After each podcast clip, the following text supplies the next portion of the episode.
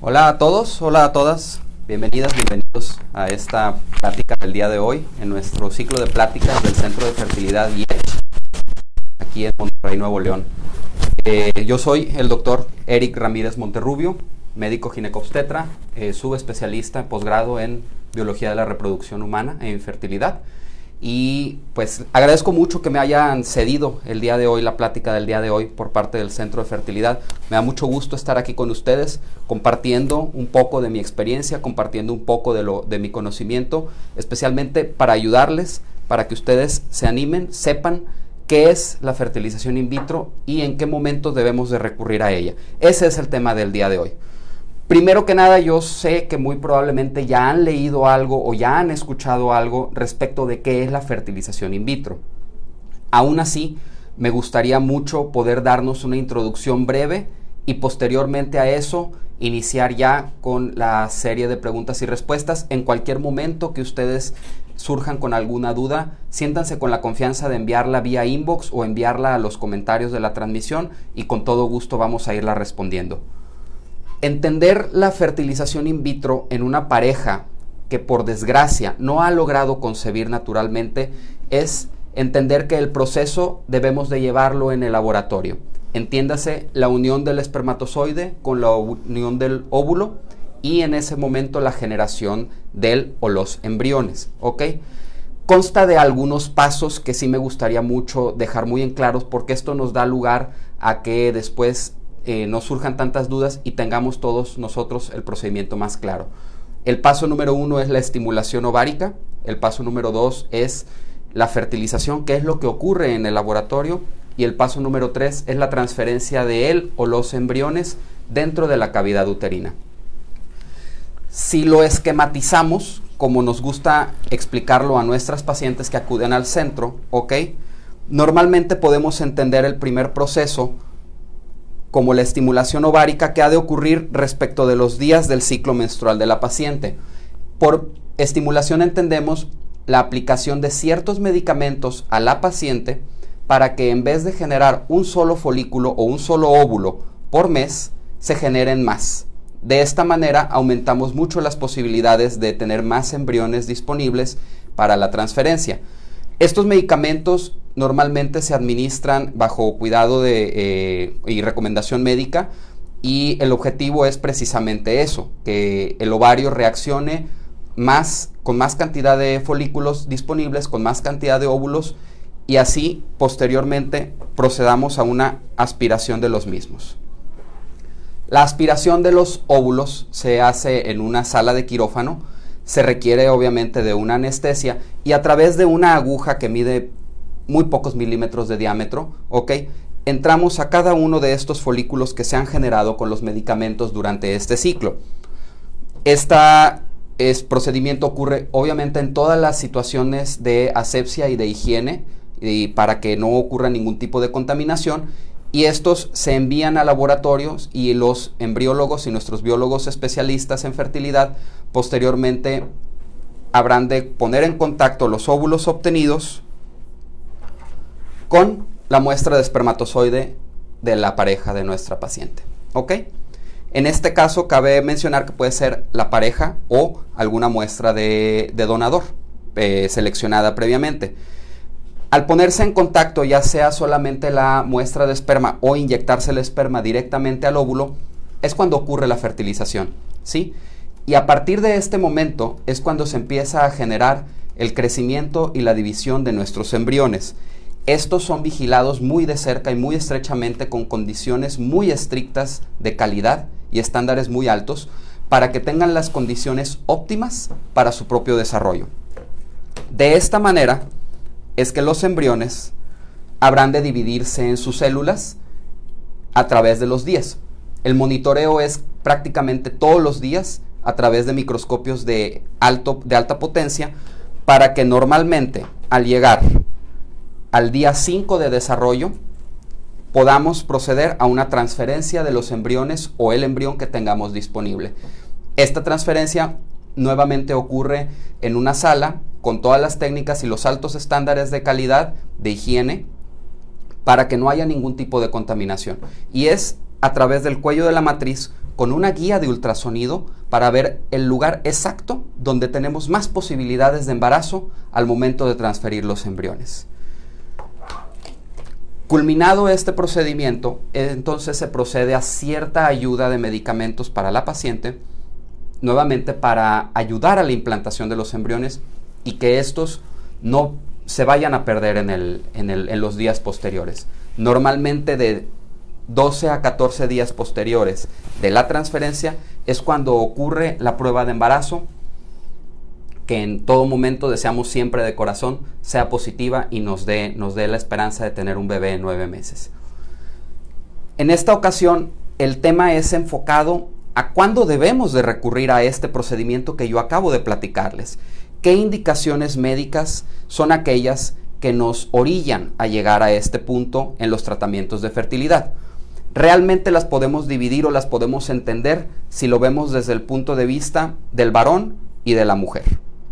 En el caso del hombre, nos podemos recurrir a la fertilización in vitro si ya han sido sometidos a una vasectomía o si las alteraciones espermáticas, entiéndase, cantidad de espermatozoides por mililitro o movilidad de estos mismos espermatozoides por mililitro, están afectadas muy severamente. ¿Ok? En el caso de la mujer, las, las indicaciones más comunes que recibimos aquí en nuestro centro son pacientes que por algún motivo ya no están, a través de varios intentos de inseminación, ya no están logrando intentar tener su embarazo. Entiéndase, varias repeticiones de inseminaciones que han fallado o que no han tenido éxito. ¿Ok?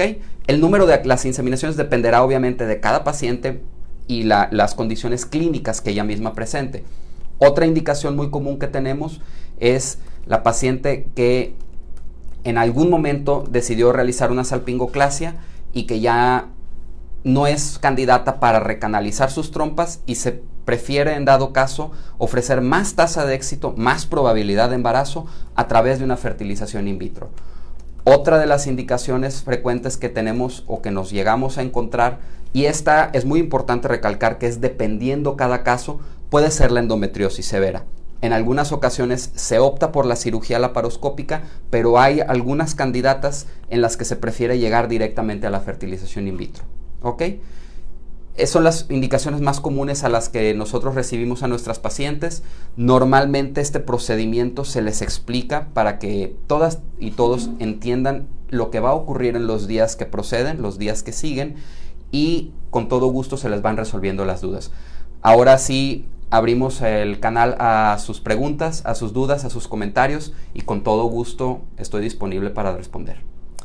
Ok, buenas noches a todos, doctor. Eh, tenemos una pregunta de uno de los pacientes del, del Facebook. Eh, dice, si mi esposa eh, está y yo estamos operados para ya no tener bebé, ¿se puede aplicar el in vitro?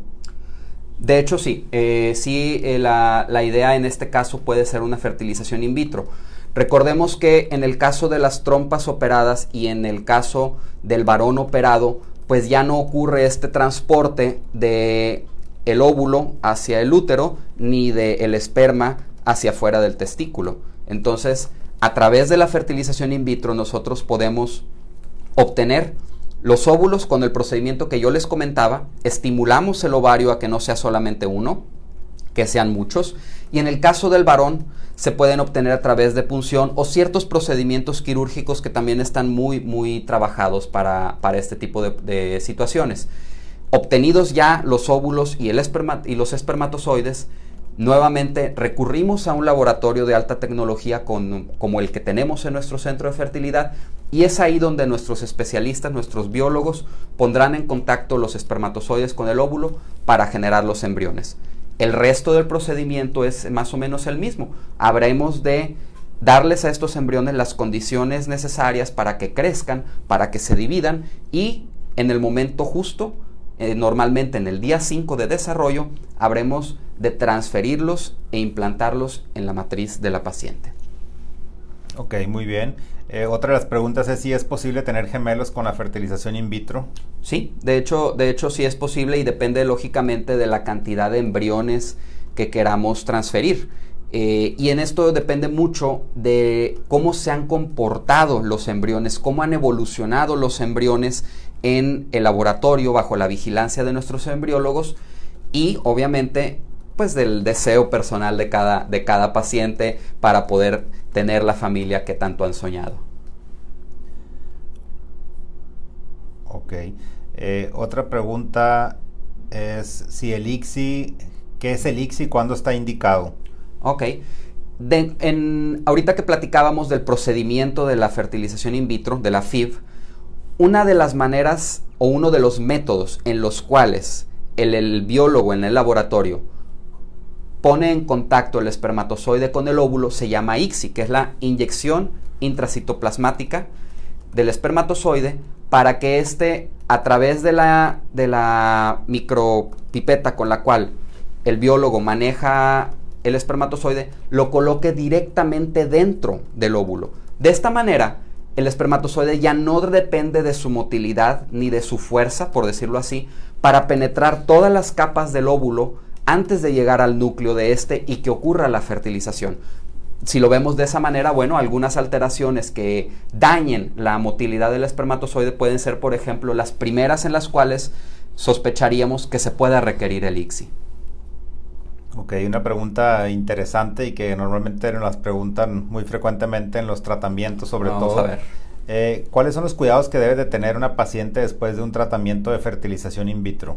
Sí, de hecho es, es muy interesante. Este es el, post, lo que sigue después del tratamiento. Em, platicamos casi siempre del antes y nunca nos enfocamos en el después.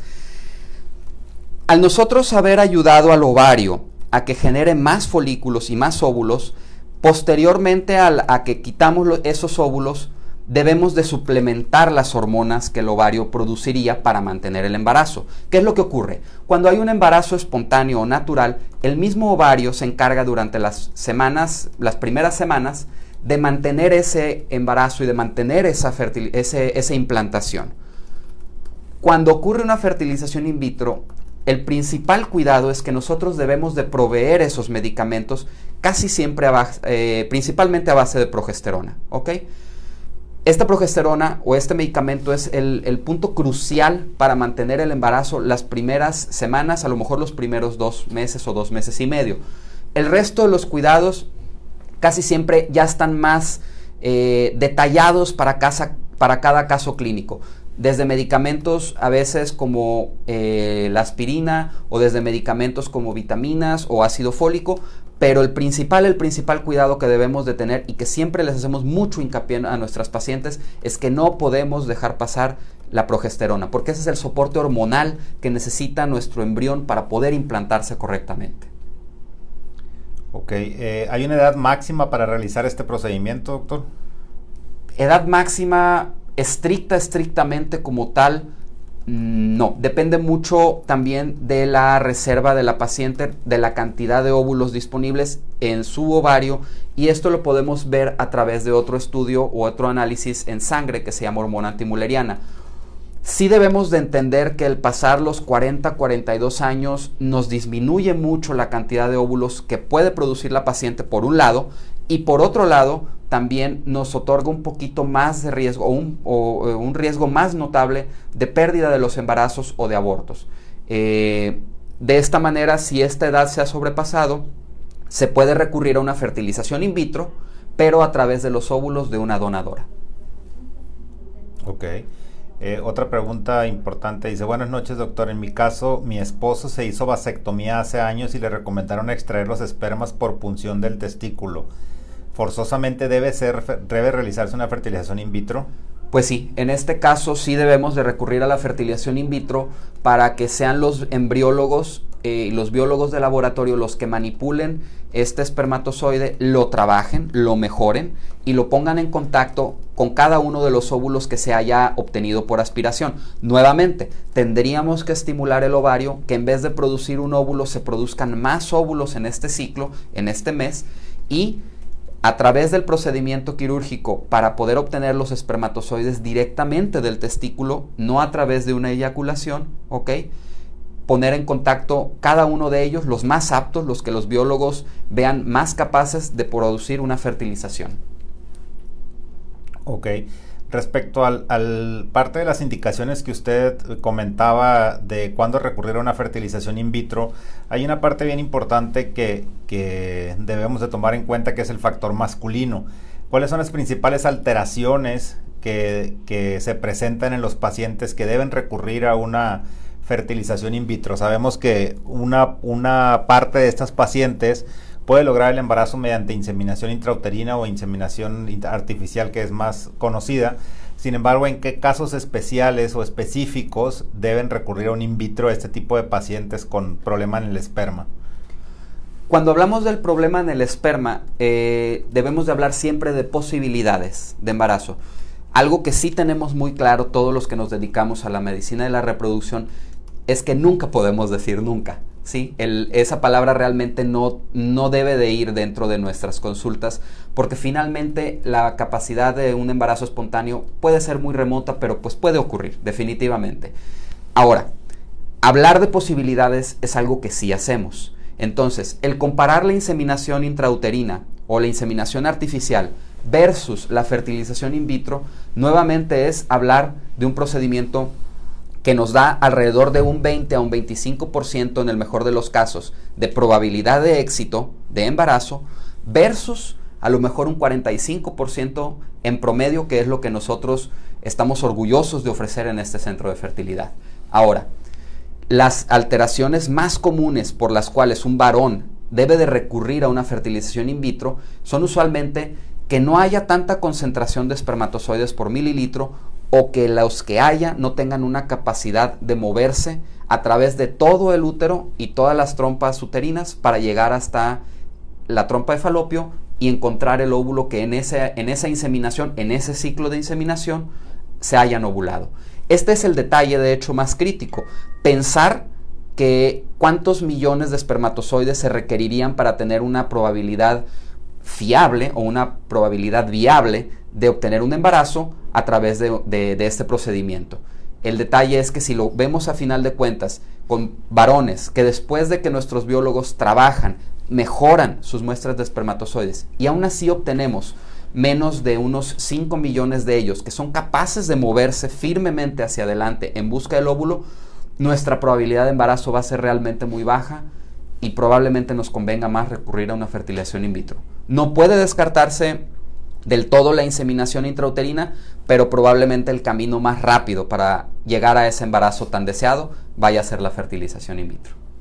Ok, aunando un poquito más en este, en este mismo tema de la fertilización in vitro en el, en el factor masculino, afectación del hombre, ¿existe alguna prueba o hay algunas pruebas adicionales que se pueden realizar en el laboratorio para mejorar la fertilización o mejorar el resultado del tratamiento en, el varón, sobre todo en varón que previamente haya estado con ya tratamiento y, la mejoría pues no haya sido tan considerable o tan notable y tengamos que hacer o recurrir a ayudarles un poco más con alguna de nuestras técnicas en el laboratorio. ¿Existe algo más que pueda realizarse ya teniendo los espermas en el laboratorio? Sí las hay. Y, esta, y este punto depende mucho de la experiencia de los biólogos, de los andrólogos que estén trabajando en el laboratorio, que es un punto muy importante, los estándares de calidad que se deban de manejar en él. La selección de los espermatozoides depende de diferentes métodos, desde la visualización o hasta algunas eh, paso a través de columnas o a través de incluso métodos de, selección por tinciones o etcétera. En el, en el momento crucial o en el momento de la experiencia del biólogo, a través de estos métodos es cuando se elige al espermatozoide más apto.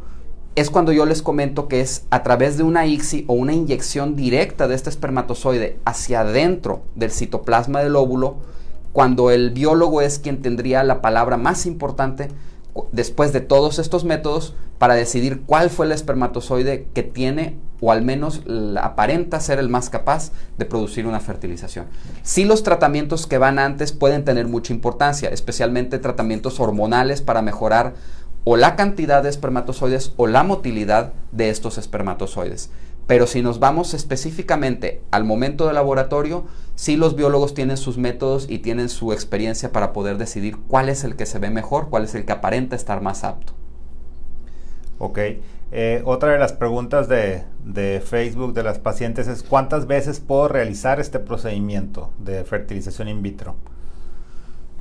Es una pregunta que sí puede tener varias eh, connotaciones, desde la connotación clínica, desde la connotación de sus propios estudios, hasta la connotación emocional, hasta la connotación económica incluso. Eh, ¿Cuántas veces en el ámbito clínico hay maneras de pensar o de sospechar que una paciente ya no está generando óvulos, ya sea a través de los estudios de laboratorio como la hormona antimuleriana o incluso cuando ya hemos empezado estimulaciones con medicamentos que deberían de producir una buena respuesta y no la están produciendo. Desde el punto de vista emocional, pues sí puede ser a lo mejor frustrante o deprimente a veces hacer un intento y no conseguir esa prueba de embarazo positiva que tanto deseamos. Y desde el punto de vista económico, pues realmente depende de cuántas veces la paciente lo quiere intentar, siempre tomando en cuenta que pues el criterio clínico, los estudios, la manera en que la paciente ha respondido a los medicamentos son muy importantes para tomar esta decisión que no depende solo del médico, depende mucho también de la paciente, del paciente, de la pareja como tal, y tienen mucha voz y mucho voto para decidir hasta cuánto, cuántos intentos podemos tener. Ok. Eh, mediante este, el hecho de hacer varios intentos, ¿qué, factor es el más importante que, que, se debe tomar en cuenta? La edad de la paciente, la respuesta que tenga a los medicamentos, la calidad de los óvulos que se generen, la calidad de los embriones que se generen, ¿qué es lo, más importante como para poder, pues usted como médico decirle a la paciente, podemos continuar con más intentos o es el momento de tomar una decisión de cambiar de, cambiar de alternativa para tener mejores resultados? Yo sé que, que, pues muchas veces las pacientes eh, pues tienen diferentes ideas en, en, la cabeza, pero la responsabilidad de uno como médico pues es orientarlas y llevarlas a, a, obtener el mejor resultado. Entonces, dentro de esos factores, ¿qué es lo más importante que la paciente debe de tomar en cuenta como para decir, pues sí, puedo continuar con más tratamientos o es momento de cambiar de, de alternativa dentro de los mismos tratamientos para tener más posibilidades? Eh, este, nuevamente es un poquito de la, misma pregunta, pero qué bueno que, quieran ahondar en esto. Eh, el factor más importante para nosotros casi siempre es la edad de la paciente. De la edad de la paciente se desprenden muchos otros factores como la respuesta, la cantidad de óvulos que nos otorgan en cada ciclo, la calidad de los mismos o la calidad o cantidad de embriones que se generan en cada ciclo. Todos estos factores casi siempre vienen enlazados a la edad de la paciente. Tengamos entendido que en el caso de la biología de la mujer, la cantidad de óvulos disponibles para la vida reproductiva de una paciente está determinado desde el nacimiento. De hecho, incluso previamente al nacimiento, ya está este stock de óvulos en el ovario de la paciente. De esta manera, podemos entender que estos óvulos que nosotros estamos recibiendo a los 30, a los 35 o a los 40 años, pues tienen todo este tiempo almacenados ya en el ovario de la, de la paciente. A su vez, cada ciclo se gastan cierta cantidad de óvulos, por lo tanto, para los ciclos que siguen nos han de quedar menos óvulos. Nuevamente, una paciente que a lo mejor que es más joven, muy probablemente nos va a dar más cantidad de óvulos y mayor calidad de, los óvulos y mayor calidad de los embriones, versus una paciente que a lo mejor ya es más avanzada en su edad, que decidió postergar un poco más su maternidad y que probablemente nos genere menos óvulos o la calidad de los mismos sea un poquito menor que la de una paciente más joven. Ok, muy bien. Dentro de las, de las indicaciones o cuándo recurrir a la fertilización in vitro, eh, existen otras indicaciones importantes como es la, o la más frecuente quizá, o la que más preguntan las pacientes o las que más solicitan información es el tema de las trompas uterinas, ¿sí? ¿Qué diferencia hay o qué diferencia puede explicar entre la fertilización in vitro o hacer una cirugía para hacer una recanalización o volver a conectar las trompas como, como quieran llamarle? Eh, ¿Qué es mejor o cuál es la, la más, mayor probabilidad de éxito? ¿Cuál es su recomendación en este punto? Cuando hablamos de cirugía de recanalización versus fertilización in vitro, eh, estamos hablando realmente de un traje hecho a la medida. Sí es eh, complicado pensar en dar una respuesta muy categórica en este momento, pero nuevamente nuestros dos factores más importantes serían la edad de la paciente, que en este caso hay cierta controversia si debe de ser de 37 o 38 años, probablemente hasta los 40, versus, ¿sí? El factor también del el factor del varón y la, idea de los hijos previos. En el caso de que tenemos a la edad de la, edad de la paciente, pues esto nos ayuda a pensar cuántos, eh, cuánta capacidad tendría ella de obtener un embarazo espontáneo si es más joven, si sus ciclos son más regulares, si estamos seguros de que ya tuvo hijos previos.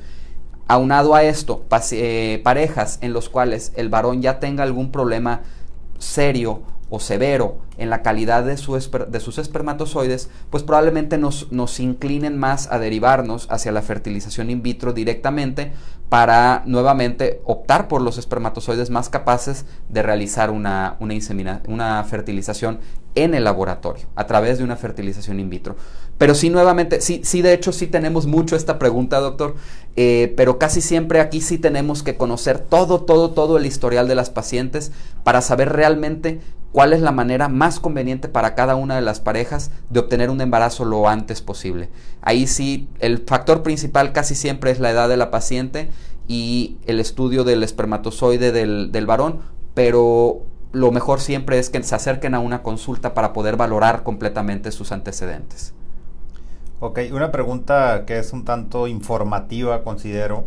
Dice, únicamente las personas con menores probabilidades de embarazo son las que llegan a su consulta o también aquellas que desean elegir el sexo del bebé o tener un embarazo múltiple. De hecho, sí, muy, este, muy, muy importante. No siempre eh, acuden a nuestra consulta pacientes que tengan un problema real de fertilidad. Y esto es algo que yo tocaba en un punto anterior. Muchas veces las pacientes y las parejas tienen mucha voz y mucho voto en lo que desean para poder tener su familia, para poder eh, cumplir estos deseos, estos anhelos de maternidad. Aquellas pacientes que quieren decidir en el sexo de su bebé, sí hay manera a través tanto de la inseminación intrauterina como de la fertilización in vitro, ¿ok? Y también para aquellos que desean a lo mejor empezar con un embarazo gemelar.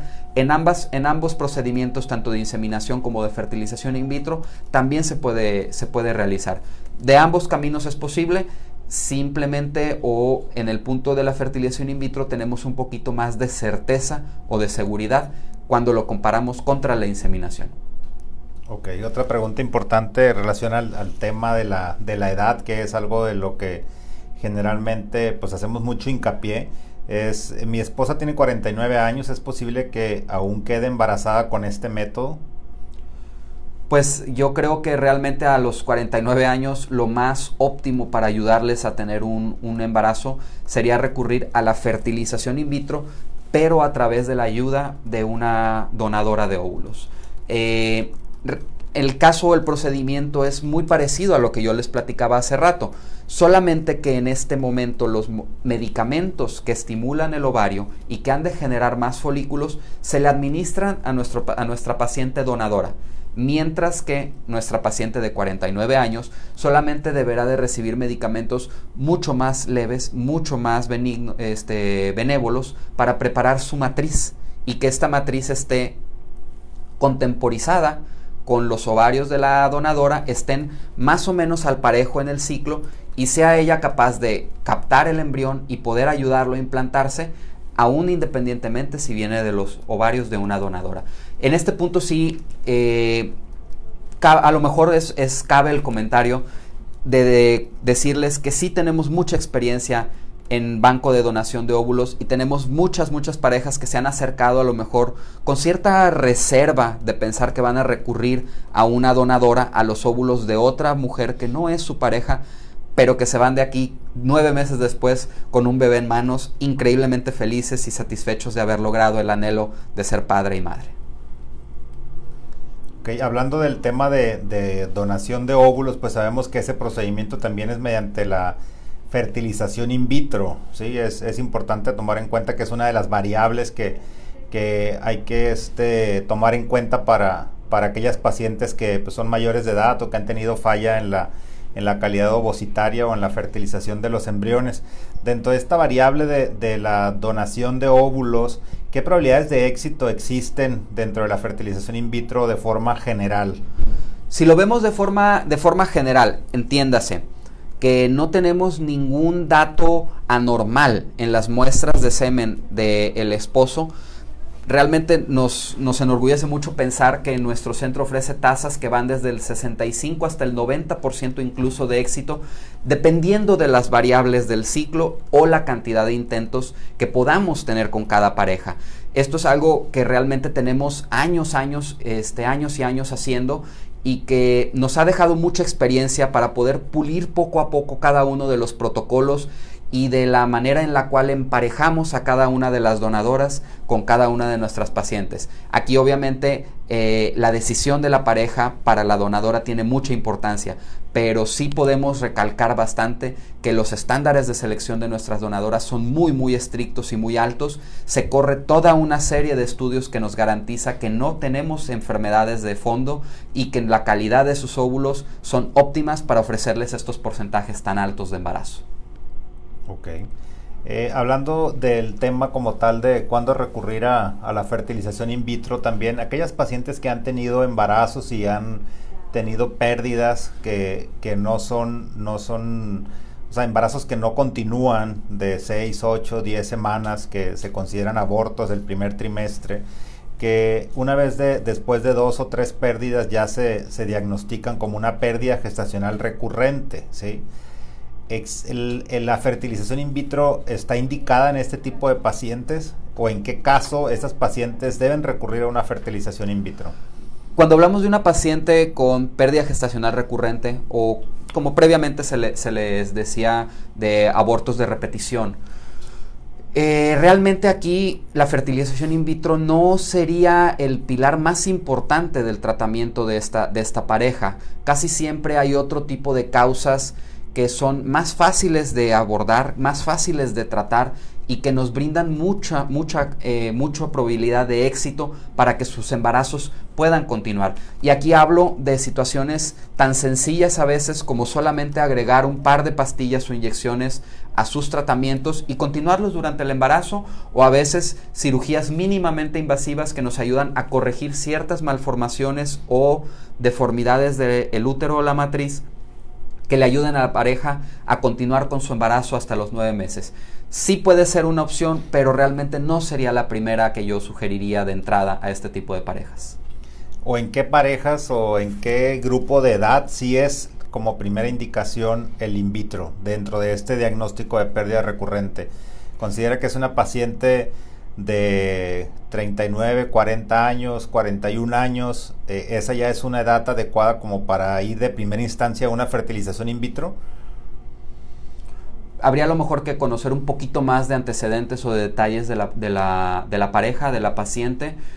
Si todo lo demás estuviese descartado, no encontrando malformaciones, no encontrando problemas de microcoágulos o microtrombos, si lo queremos ver de esta manera, que estén provocando los embarazos, alteraciones hormonales incluso que pueden provocar también estas, estas pérdidas, insuficiencia del cuello de la matriz y muchos otros detalles que realmente debemos de investigar. Primero, pues la fertilización in vitro probablemente para edades ya muy avanzadas pueda ser una opción, pero sí sí yo quiero recalcar mucho, mucho, mucho que no es nuestra primera, nuestra primera indicación para este tipo de, pacientes o este tipo de parejas. Casi siempre, la gran mayoría de las veces, el problema está en otro, en otro punto de, su, de sus antecedentes clínicos. Ok, y en este grupo de pacientes, eh, sabemos que existe una variante dentro de la fertilización in vitro que es el diagnóstico genético.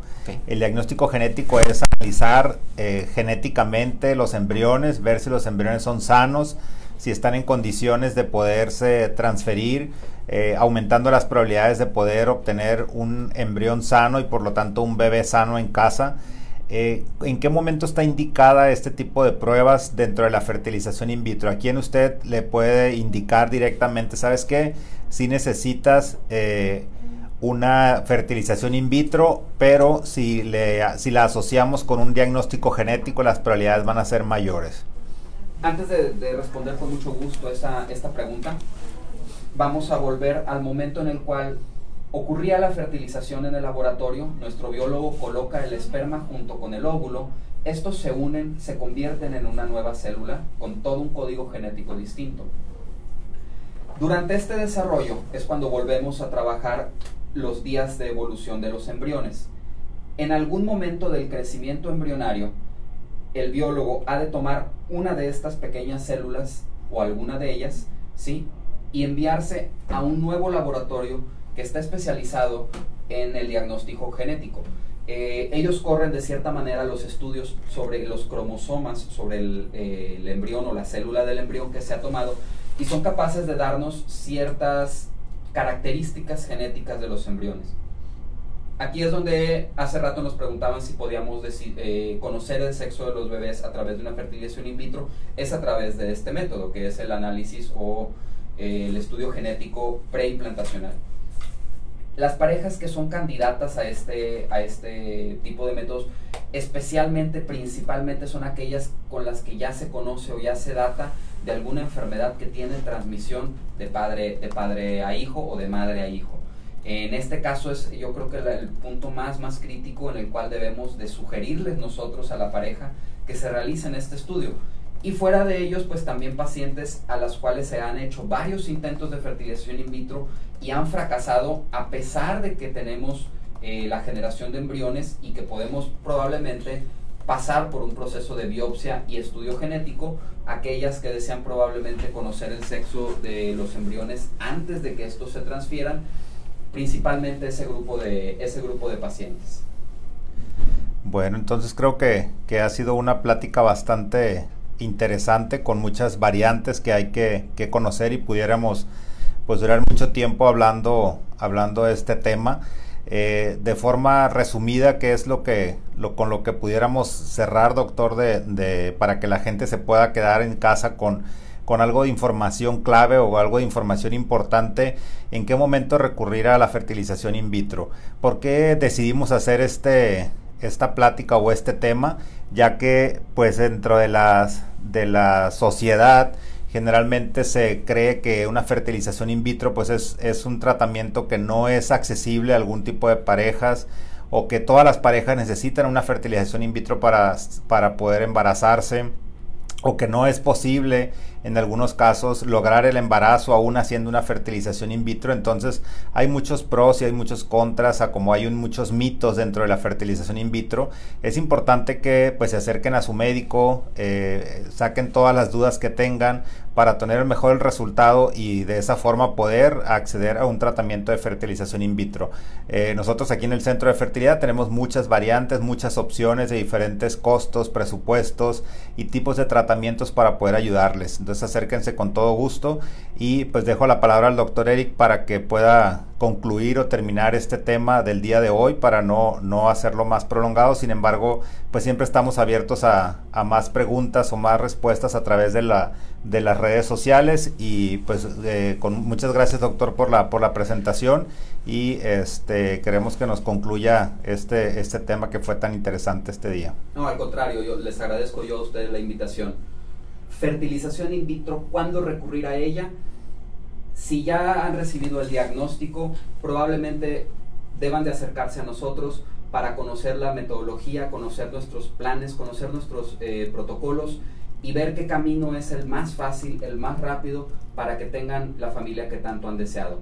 Desde problemas eh, espermáticos severos en, cantidad o en motilidad, previos de vasectomía, obstrucción de trompas eh, de falopio, problemas de muy baja reserva en los ovarios, pacientes que ya no generan óvulos durante sus ciclos o problemas de edad avanzada, normalmente arriba de los 40 años, más no es una norma estricta como tal todos ellos pueden englobarse en responder esta pregunta de cuándo debemos eh, recurrir a una fertilización in vitro. Muchos mitos y se desarrollan muchos, eh, muchos mitos alrededor de este, de este tema. Lo mejor siempre es que acudan con nosotros, acudan con, este, con sus médicos especialistas en fertilidad para que podamos resolverlas y ayudarles a encaminarse a llegar a ese embarazo tan deseado. Me despido con mucho gusto de ustedes. Soy el doctor Eric Ramírez Monterrubio, perteneciente al staff del Centro de Fertilidad IECH en Monterrey, Nuevo León. Hasta pronto.